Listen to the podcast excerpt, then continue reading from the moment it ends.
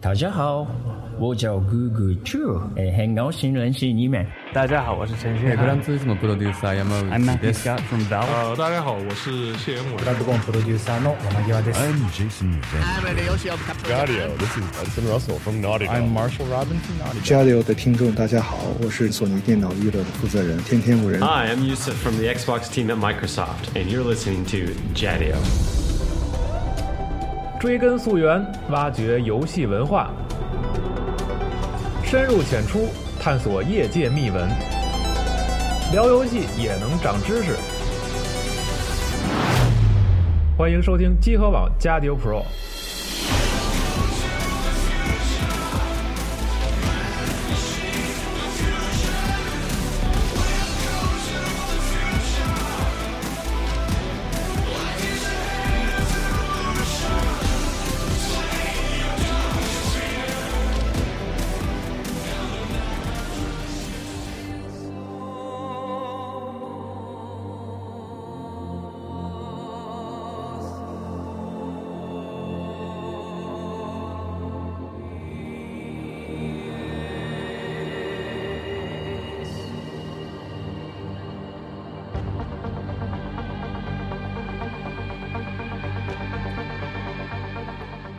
大家好，欢迎收听最新一期的《加丢 Pro》专题节目啊。那个，今天我们又请来了麦教授，跟我们分享一些与众不同的内容。今天我们要说的这个游戏，嗯，在我们之前的节目当中都没有提到过，就是 Deus X 这个名字，我觉得挺有意思的。对对对，这名字这个 Deus X 其实是一个是一个拉丁语。嗯 Deus 它是神的意思，X 是 from 从从哪里来的 From 对，所以 Deus 拉 X 丁语嘛，对它是拉丁语、嗯 Deus X Machine Machina，对它其实就是 God from Machine，就是从机械而来的神，或者就是说、哦对，就是它其实原本它是希腊戏剧中间呢，它当剧情陷入焦灼的时候，它会呃，编剧实在没办法，只好通过神展开，就是让一个神通过那些起重机降落到那个剧场里面，然后去解围，然后就、哦就就是它原本它是这个意思，就这个含义。对，就是一个困境，然后让他解决这个一个一个角色，然后所以这个译名叫做“突出重围对，叫叫杀出重围，没错。哦对它，当然你也可以另外解释为叫，就是它的字面意思就是来自机械的神。”，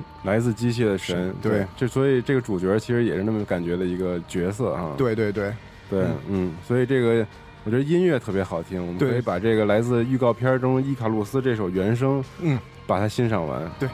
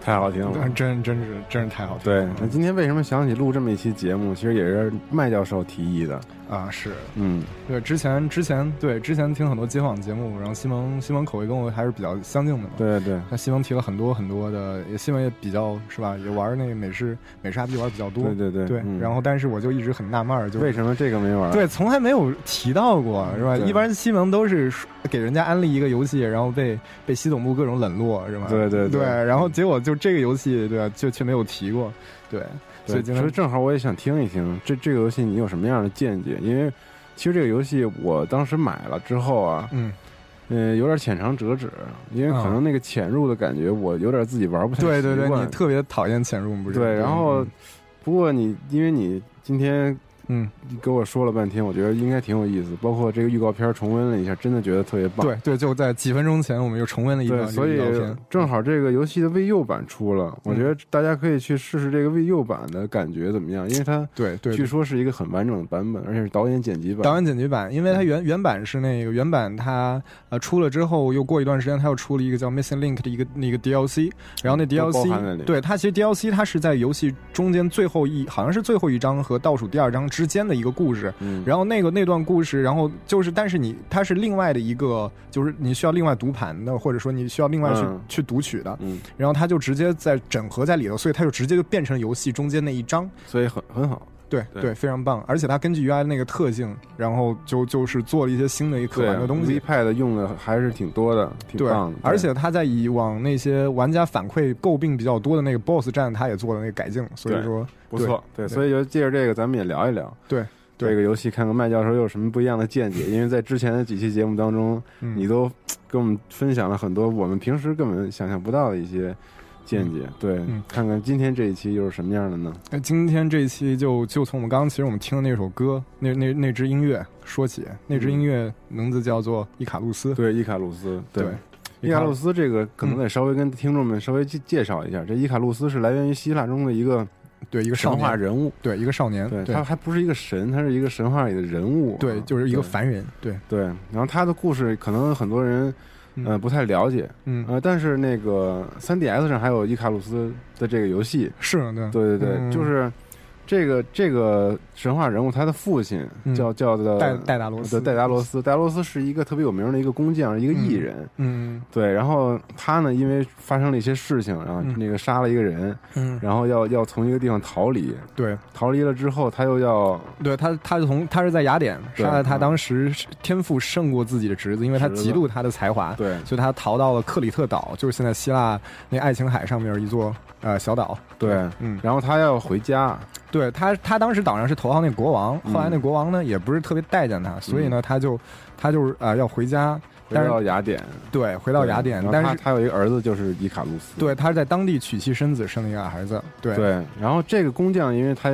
还是非常非常厉害的啊，对他给他要飞回这个，对因为海路已经完对是完全被被控制的，他对不可能坐船走，对所以他索性就飞，对，嗯然后他呢做了两双翅膀，对两双用蜡做的翅膀，对然后让他他和他的儿子可以一一起飞回雅典，对对，就就就这么一个故事。但是因为在这个路途当中，这个嗯伊卡路斯年少还是比较轻狂，嗯嗯，他觉得就是喜爱玩耍，对然后就是总是想往高处飞，而且就是他，而且他第一次飞翔，对所以他感到非常非常的快乐愉，悦，对对，然后他就看到远处那耀眼太阳，他就突然觉得他应该想要去拥抱那样的一个太阳，对嗯所以他就不停的往上飞，往上飞，往上飞，却忘不了听他他父亲的劝阻，对他父亲之前有警告过他，然后他就往上飞，然后因为太过接近太阳，然后那热量太高，然后他的蜡就融化了，，对，所以他羽毛全部掉落，然后他就最后摔了下去，坠海而死。对坠海而死，对我们玩过战神的玩家朋友们，应该还记得二代当中那个奎托斯夺翅膀的那个人，其实就是嗯对死掉的伊卡路斯，对他在对嗯地狱里面又又从地狱里面把他翅膀又拔掉了。应该是冥界，对，应该是冥界，对对这这对这个特别狠啊，嗯狠的是，但是伊卡路斯是其实是一个很悲剧悲剧对性的人物，对，他是一个很悲剧的人对。物，那么这个跟那个嗯。这个游戏有什么样的关系那个 CG 中间，大家首就会首先就看到，就是呃？Adam，对，首先你就看到那 Adam，他的那游戏主角他在做梦，然后梦见自己披上自己的双手变成了一双就蜡做的翅膀，嗯，然后他就从就就往高空飞去，然后最后接近太阳，然后翅膀开始燃烧，然后他就尖叫起来，然后落在地上，就落到他自己。呃，公寓的椅子上，发现他两只手臂已经变成了一一一对机械的对，机手，械手臂，对，然后他就是对这个，其实他整个伊卡路斯，在他整个他的游戏系列中间是一个主题，嗯，就是他甚至他最后后面在游戏之后，他出了一本官方小说，就叫《伊卡路斯效应》，叫《Icarus Effect》。对啊然后他这个伊卡路斯效应呢，然后这其实也是整个一个游戏的一个非核常心重要的一个核心的一个呃主题思想吧，嗯算是对。什然么后意思呢？这个伊卡路斯效应，所谓的伊卡路斯效应呢，就是指，呃，其实最早它是从一个经济学领域过来的，嗯就是说，就是认为一个公司、一个一个大的集团，等它发展到了一定的程度，程度，然后它就会，它就。呃，它就会无限接近它的极限的时候，它就会慢慢的开始不思进取，开始慢慢的就是开始慢慢的就是得逮到多大的程度，就超越政府的存在那种， 就是对，就是有有有的时候会这种感觉，霸权地位的那种。对对，然后他就会他，但是他自己内部他形成了一套系统之后，他就不会去那个不不想去革新这系统，他就想要根据这套系统做事，然后省力啊、然后但是通常这种没有生机的这样一个公司就失去它生气，然后它最后就就很会庞大。对，然后它就可能会毁掉，毁于一旦。然后，然后再引申到了后来社会学上面呢，就会提出一个叫做伊卡洛斯效应，效应就是就是说就是说，呃，不仅是一个企业也好，或者怎样，我们是理解是整个人类人类社会它发展到一定的程度，当它自己的科技，尤其是科技方面，它接近，它会人类会不停的去往一个高空去冲击，然后但是这种冲击。未必会是一个好的效应，人类总是有这样一种类似于飞蛾扑火的感觉，嗯，就是我要追求我的极限，我总是向往温暖的太阳，对。但是，是最终总是悲剧的毁于一旦。嗯，然后这是有它的美学和哲学意义的。然后这个在现实生活中应用，但是然后这个反过来，因为人们觉得很多人相信，很多人而且担心自己会飞得太高，嗯而坠落。人很多人会对人类的未来持一个否定的、悲观的看法态。度，对，就典型例子就是说，在一八多少年那个时候，当是工业革命还在如火如荼进行的时候，嗯当时就有一些英国科学家，嗯他言预言说那个煤矿会在未来的五十年内，按照现在的开采速枯度竭会枯竭，然后人类就会当一旦失去这样重要能源，人类的生产水平会立刻一夜回到解放前。直接跌落到谷底，但是呢，但是这种这种这种这这种是一个非常正常的一个社会的担忧，嗯，就是社会多数对科技，他会持一个比较比较保守的看法，嗯，就是很多人会担心科技给人类带来东西，但就是是。辩证的看待科技，对，不要辨认看待科技，然后，但是他这个后来他这个担忧后来被打破了，为什么？因为人类在二十世纪初不到的那个时候，嗯发现另一个新的能源叫做石油。对，对，石油于是又支撑人类又走过了近一个多世纪的时一百间，多嗯年的时间，对，然后现在当人类开始担心说我们有限能源要枯竭的时候，就是或许我们的未来，人类未来，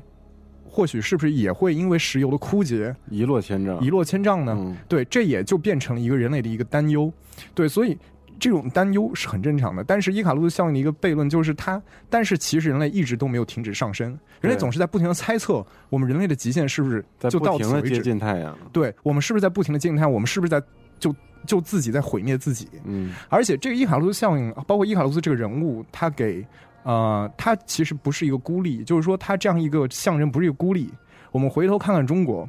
我们回头看看中国老早以前一本书叫《易经》，嗯，如果你看那个乾卦。它象里面说是什么呢？他开始就说一句非常有名的一句话，叫“天行健，君子以自强不息”。嗯，然后他后面就开始讲到是一个事物的一个字面解释，就是一个字事物的发展规律。嗯，比如你看“潜龙勿用”，潜潜龙谍影的那个潜 龙， 啊对潜龙勿用，对嗯，就是你潜行，就是你你想一条龙很小，它潜行在深渊中间，就是那个深水中间，它们刚刚刚刚可能刚刚孵化，嗯，然后羽翼还没有分版，然后后来慢慢的，突然间，第二接接下来一个步骤是见龙在田。见龙在田是什么意思呢？你就看到它开始已经茁壮成长，它已经可以在地上走了，就是嗯走龙，就是它就已经降龙十八掌那几招，对，其实就是降龙十八掌那对嗯几招，对，见龙在田。然后后来接下来一接下来一个那飞个龙在天，还没到那个 呢，对，是是或跃在渊，就是你嗯哦看到就像那飞鱼一样，就是那鱼那那条龙像鲸鱼一样在水中开始愉跃的哦跃动嗯，它已经开始慢慢的 进飞步出进水面，不对停的翻滚，，对，然后这个时候下面一个就是飞龙在天，嗯飞龙在天就是事物最壮美的那一面，嗯就是当时它就腾空而起那一瞬间，就是它那种它离大地越来越远，就那种欣喜，就如同伊卡洛斯离开克里特岛那一瞬间那样。嗯对，然后最后一个阶段是什么呢？亢龙有悔。 嗯，你想象一下，一条龙它已经飞离地球表面，地球在它眼中就已经变成了一个球体，对，它已经进入那个坎巴拉太空轨道，卡巴拉太空计计划划啊的它进轨入道了，它进入那个轨道了，但是它的力量也就在那一刻衰竭了，瞬间消失了，它是慢慢慢慢就衰竭了，然后就是最终就是他旷旷物有悔后面一句什么叫赢不可久也，嗯赢就是就是就是充盈，就是满，嗯，就是一个事物它达到它满的那一刻，就是飞龙在天。就不会很长，嗯但是它会持续多久呢？哦，不知道，所以意思中西都有这种理论，对都有这样一种担忧，这样一种理论。嗯所以说，这个这个游戏它的最主要的一个主题就是伊卡洛斯效应。嗯那除了这样一个就是我们呃科技的主题之外呢，但这个游戏还特别有意思的是，你你要注意它的一个一些除了这个，它用了一个古希腊神话的一个元素，嗯然后呢，它除了古希腊希腊元素，嗯，当这个再回头看 CG，当他飞上天之前，他在干嘛？他躺在地上被人解剖，对他躺在床上被人解剖。那幅是一幅名画，是伦勃朗伦伦勃朗的一幅名画，就是一个对解剖课的一个名画，嗯就是医生的群像。嗯，然后中间你看那些躺了一个死人，，对躺着一个尸体在解剖，嗯，然后他那个手臂被就总是被解开了嘛，对对被皮被拉开了，皮被拉开了。对，其实这其实就是文艺复兴时期，他你看那些那些医生，嗯他戴着那个小毡帽，然后那个褶子的那个领子对就特别华丽的花褶领子，，对嗯，然后那个那个文艺复兴其实就是人类最早开始在科技上面开始呃突破。欧洲人突破这个神学的限制，开始探索人类极限的一个开始。嗯，所以人文主义就是那个时候，你看达芬奇那些人，他对都是对对他都那些解剖发明什么的，对，发明它开始突破人类极限，嗯所以就是文艺复兴，它就是这种人文主义的精神，嗯以人为本的这样一种精哦神。所以那个游戏里有很多人的装束什么的也，对对，文艺复兴是个太重要、太重要的一个因素了。哦，就是，而且它文艺复兴中间，你看那个他那个那个广播电，他那个电台那个主持人，嗯，他自己穿着那个就褶是褶子领的文文艺复兴时期的那对风格文艺复兴时候衣服，而且不只是这样，你看他那个老板，嗯他那个 boss 那个啊 serif 对的对总对裁，嗯他穿着那个一件衬衫和一个马甲，那个马甲它其实是一个就是用的几何形状重新设计过的一个类似于十七世纪的一个马甲，嗯，然后其实很古所以典，而且很用心这个游戏设计，非常非常用心，而且它中间，然后还有它那个什么，嗯、然后 Adam Jensen，如果你仔细看他他的那个他的那件大大袍，他那黑色的大袍，那个黑色大袍的他的那个肩膀那一块儿，其实是有暗暗就暗暗那个绣花，他那暗纹是那个那个花，然后就是。他那官方商城有卖他那个那个那个那个那个外套，我还买了一件。然后那个官方很有很用心的是，但那个那个外套因为那个工序太烦了，嗯，所以他肩膀上没有绣花。然后官方还在论坛上给了一个，直接把那个图给你了，说你玩家自己愿意 DIY，你自己去做去。哦对，就是那个花花纹儿。对，然后，然后它整个设计，而且它中间还有一个那个什么呢？它中间还有一个非常重要的元素是 Delta，就是你看它那个，呃，你看它那个 logo。它 logo，它那个一个预告片结束之后，它 logo 跳出来的时候，你看它后面有很多的三角形，后面有特别特别多的三角形。那个三角形是什么东西呢？对他那个游戏那个副副副标题里的那个，对，它副标题里面那个 human Human human 那个 a，它 A 就是写成了一个 delta，写成了一个三角形，三角三角形是希腊字母 delta，对，那个它对应的是拉丁字母中的那个 d，、嗯然后就是你想一个大写字母 d，把它那个弯的那个捋弄捋直了，然后把它卧倒，就是一个三角三形。角形，对，然后就就是就是 delta 象征什么呢？我们学数学的时候，我们都接触到 delta 意味着某种意意味着变量，嗯，它意味着变量，它意味着变化，所以所以它中间很多就是它这个，而且它这个元素元素在游戏中间其实是有体现，但你要非常仔细看，比如说你你改造完成之后。你去，比如说，不是有那个互动的界面，比如说你那些你可以移动的那个箱子外面会有个框，你可以开的门，外面会有一个黄色的框嘛？对，你靠近那黄黄，你靠近那黄色框，你看它里头那个网格是三角形的，哦，是一个等边三角形的，贯穿了始终，对，贯穿始终，所以它这种元素，它的游戏中间它都有非常非常非常多的应用，嗯，就它是有个点子，并且能够在游戏中间付诸实行。哦他那他这个真是浑然一体。你刚才所介绍的这些东西对，无论是从从一个思想核心来讲，然后散发到一个一些可视化的元素上，它贯穿了整个的对，它世可视世观可视化设计元素上面，甚至你说它那个。有些它那个有个诊所，你这诊所里面换跟升级你的设备什么的，你会看诊所它那个台子上放的是烛台，是黑底的哦烛台。那个年代都用电灯会用烛台吗？但是他就用烛台，嗯包括他那个主角他自己的公寓，他公寓你看他那个他的那个窗窗户，他窗户那个设计，它窗户那个设计不是单纯的那种我们现在极简的工业化的现代的所谓的直线简洁的东西，嗯它都是用一种繁复的一种复古的东西。嗯但这让我想到之前我看到一个一个一个一个电影也有类似的一个设计想法，就是我们现在看到很多数设计电影、呃电影科幻电影中间，未来的人类总是穿着一些让人感觉到很有距离感、很冷漠的、很简洁的衣服，那种衣服那个让人感觉特别恐怖，让人感觉特别。呃有距离感，对特别有疏离感，然后那些设计，包括里面那些，就是只要一个直线，一一种颜色，对。但是未来你想，呃，大大概很多那些设计师是想体现未来科技给人带来那种绝望的感觉，但是我觉得你，但是你从方换方面讲，人为什么会在那样一个科技已经让人觉得很绝望的年代里，还要用那么更让人感到绝望的设计呢？它不应该是反其道而行之，去去还回过头来去寻找那些过去那些让人觉得特别就是温暖的木质的。有温度的设计，而是采取一种金属的那种什么直角边的那种尖利的设计呢？很冷的感觉，对，嗯所以所以这这这个这这个它整个呃游戏的设计，它的就是美美工的设计，它也充分的考虑到了这样一点。因为未来人类他们已经很绝望了，他们已经对人与人之间距离绝望，他所以他们会用会复古。复古，对对，复古这个东西也是在人类阶段中间，人类并没不错是没错直线上升的，没对错不对？对对您是学设计的，对不对？对你知道，每次到达一定的时期的时候，人们都会回过头来去寻找让自己温暖的东西。对对，每尤其每到什么经济大萧条，对，或者某些不好的时代，对人们就总会去复古的这种风潮就会起逐渐的起来。对对，感觉就是这种，甚甚至至尤其体现在时尚圈儿，对体现在一些设计上。对对对对对对，嗯人们总就像你刚才说，人们会去找一些让自己会觉得温暖的东西。嗯，嗯，对，对。嗯，就这个整个游戏的确是让人一个感觉一个特别浑然一体的东西，而且你再把它放到那个时代来说，是一个就是一个变革的时代嘛，嗯，就是当人类，而且你看他那甚至他身体那个机甲的设计，嗯，他那个机甲设计是流线型的，对，而且是那种特别精致的，特别像达芬奇做出来的那种人体的那种，你知道，就是像结他构做的那种结构，嗯那种那种机械。你看文艺复兴，达芬奇，你看《刺客信条》里边，达芬奇做的降落伞，嗯那些蓝做图坦特别克，复杂，，对，做的那个飞机，很精密，都是用的流线型，啊而不是用的很多的直线，而且是非常美的，像像鸟一样的那对种感觉。嗯所以他没有，他就所以这一点他也做的比较聪明。嗯，嗯对。那么这个伊卡路斯效应在这个游戏里当时是怎么体现的呢？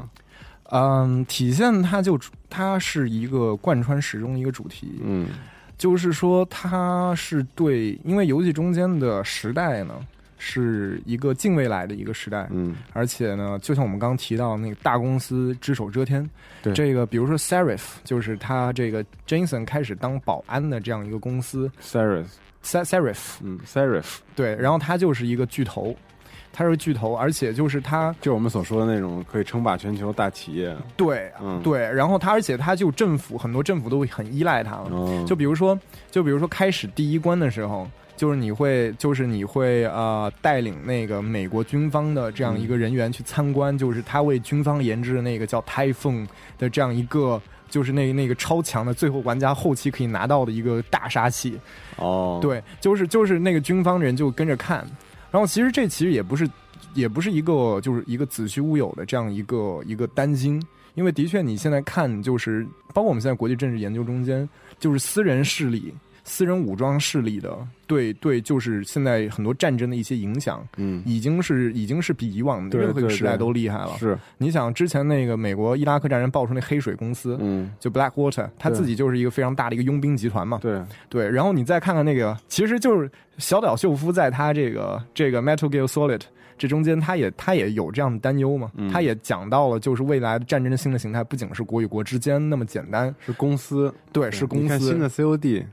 COD，你看那个预告对片对了对吗对，那对个《仙境战争》的 Advanced 啊 Warfare 对，的那个个也是嘛，对嗯对一个你巨型的一个商业集团，对，就是嗯这也是一个就是尘嚣之上这样一个，而且在那个游戏世界里面，不仅仅是美国这么简单对，在中国也是，当时中国也有一个巨型的一个巨擘叫做泰永医药，嗯，，对，这个医药是这个 Serif 公司在亚洲的主要竞争对手，也是死对头。嗯，对，而且很好玩一点，它很接地气，就是你有一上海是吧你对在上海横沙岛，对，嗯应该是对应着崇明岛这个位置，我估计。然后就是你潜入他的那个大楼里头，你还能看到他那个制作组还是挺了解中国国情的，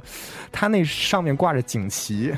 政哦府给他发的锦旗和奖状，他们肯定采风过，对，肯定有采风过。嗯然后那里头对，而且就是，对对亚，不仅是视野，它没有仅仅局限在美洲，它也看到了亚洲嗯一种新的，就是中国可能发展的一个前景。嗯，然后，总之就是说，这些大公司就是就是真的属于只手遮天，甚至他们可以影响左右澳大利亚内战。嗯澳大利亚内战这个情节桥段，你可以在那个，你可以在一个那个，好像是在游戏中的一些文件中读到，并且它官方小说里也有交代嗯，这样一个。有人，说就是这个世界已经发展到一个，嗯，当时好像是二零多少年，三几年，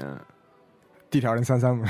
对我记得好像他那嗯预告，他那个预告片里有一个说，对反正是二零二七年， 啊，对，好像是二零二七年，二零二七年，对，是一个近未来的一个一个设定嘛，对对然后我说但当是时已经发展到了，对，就是这样一个伊卡地洛步斯。效应已经到达一个临界点的一个，嗯伊卡洛斯效应不叫不仅是公司那么简单，它后面还有背后代表了一个科技，就是它啊，对这个这游戏早期还有另外两个一个预告片是一个广告的形式，嗯哦就是 Serif 公司的广告，就是说你是不是你是否在梦想像其他孩子一样在外面奔跑，嗯你是否梦想像其他人一样弹着优雅弹着钢琴，嗯然后最后下面一个巧那那个镜头好像就是你就用了一一一双机械的手臂。开始特别优美的、流畅哦的弹钢琴，然后就是说，Serif 就是给你、给你、给你失去的那一切，哦，对，就是它是一个，也是算是一个呃很有意思的想法，就是现在人类有义肢嘛，我们都有我们的义肢，对然后就是就是有些伤残的，就是可以通过这个恢复正常生活，然后以后发展到进一步之后，这义肢功能会很强，甚至比人类原本它的还要强大，还要强大，嗯对，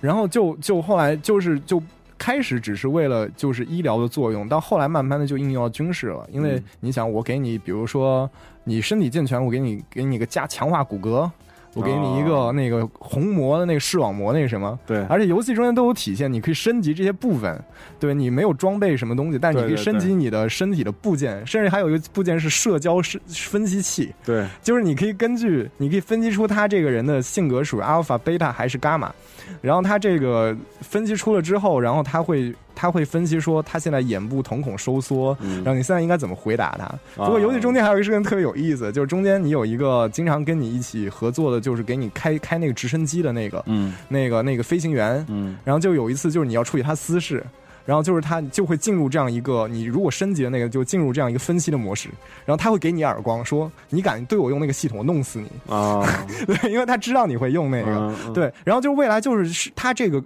强化到已经强化到一种非常厉害的境界了，嗯他已经是可以就是说，人类甚至其实他原本的是是肉体都已经完全变成了一个，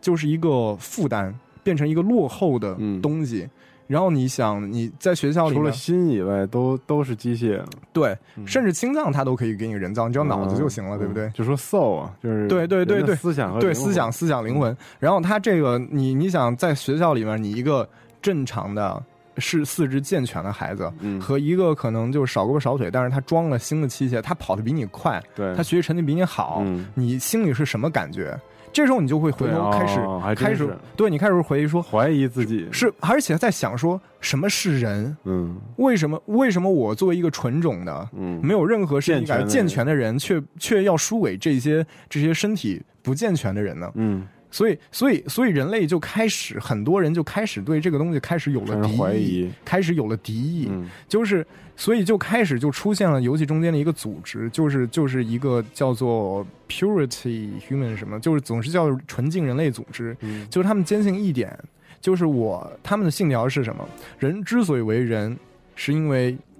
啊、是吧？这个这个这个，是因为发肤皆受之父母，嗯，是因为是因为我们父母给你的，你就对要对，就算我在这个我们就算我们在在身体残破了，但是我哪怕用拐杖，用这些就是前以前的老的东西，但我也不希望自己异化成一台机器，嗯对，然后就是就是他们有这样的一个观点，对这个观点，其实我们在当今社会也能看到，就是比如说我们大家对整容的态度，对，你得想象一下，嗯有的时候我们这就是很多多数很多不整容人，或许对这些整容的，然后因为自己的因为整容之后的美貌，对而获取比自己更多利益，嗯我们通常会有点心理不平衡的这样一种心态。嗯，然后在未来社会中间也是同样的，那他这个还真是挺贴切的呢。对，你对是这可个以设找定到对人类的心理也好，或者，所以他这个这个，所以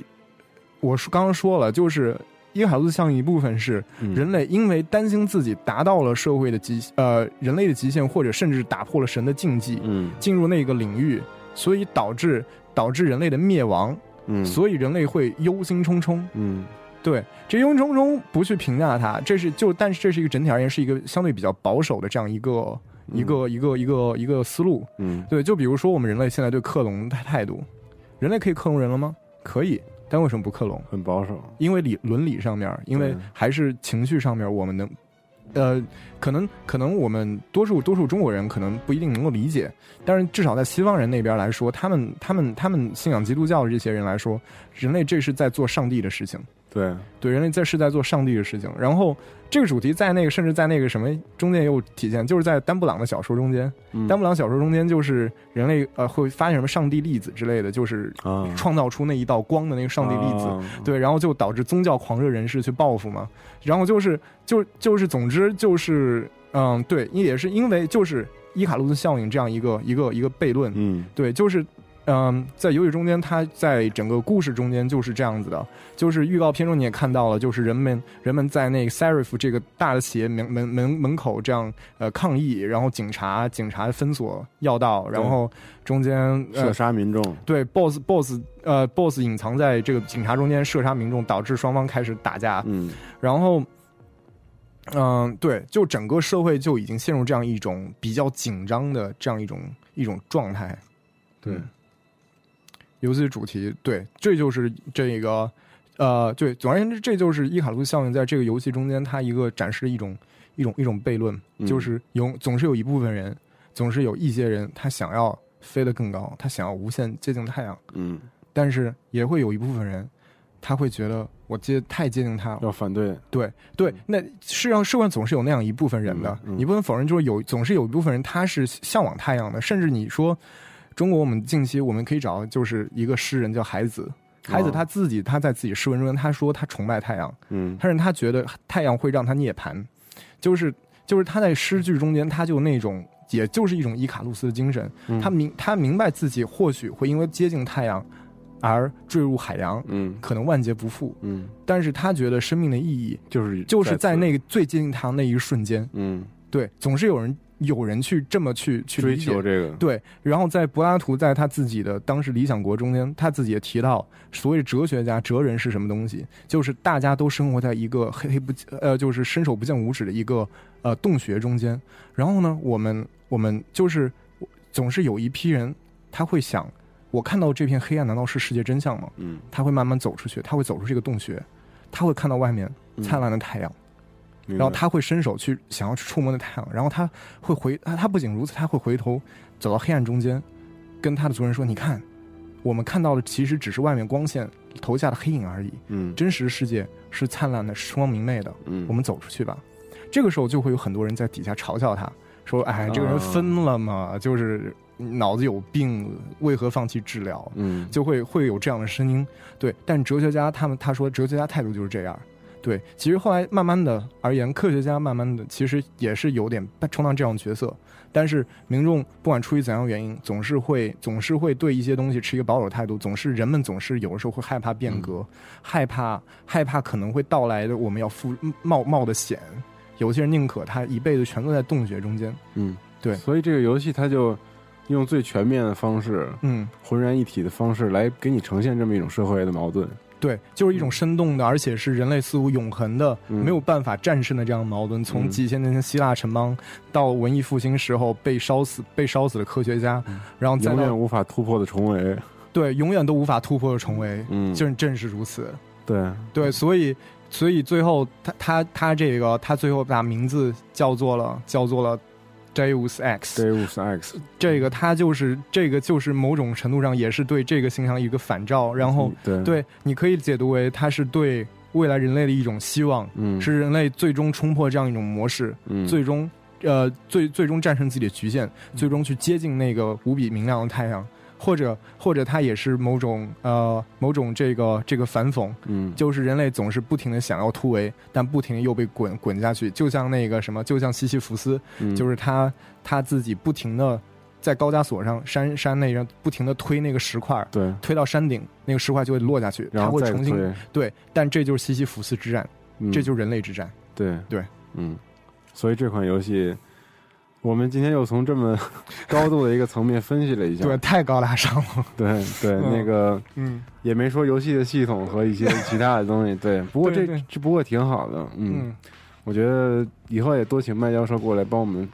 来讲一讲这些蕴含着社会层面的一些问题，对，因为我相信是一点，就是游戏它作为一个嗯艺什术么做品第九艺术嗯或者第十艺术或者多少艺术，嗯，但它只要作为一种艺术本身，我相信游戏它给我们提供的一些不仅仅是那么感官上的一种娱乐，对，它不仅仅是一是种刺激，对，不仅仅是一种刺激，我相信它会应该会有更深刻的美学意义或者嗯社会的上面的意义。对，所以我是觉得，就是我是觉得，就是嗯、呃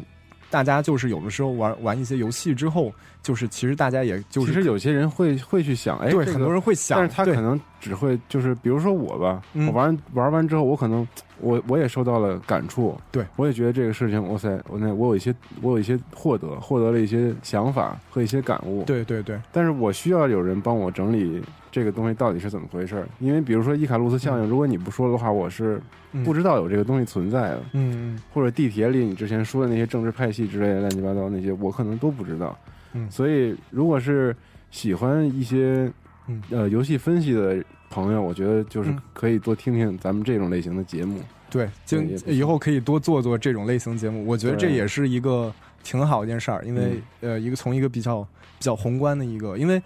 游戏它说又说回来，它是一个艺术能力，它就跟电影。嗯它，要跟小说一样，它它有自己的语境，它有自己借鉴的一些东西，它有自己的对文化符号，它自己对创造符号，它对吸收别的符号。嗯，然后这个东西，我是觉得我们如果深究其中的道理，其实会觉得特别有意思。对，没错，对。嗯所以感谢麦教授今天又来给我们分享这个。对，哎呀，这太客气了。对。不过不过麦教授，授就要出国了，啊回头看看咱们能不能有其他的方式来合作，继续为大家分享一下游戏中的。总总是会有机会的。嗯，对对，好吧，嗯感好谢，嗯，下期节目再见，嗯拜拜拜拜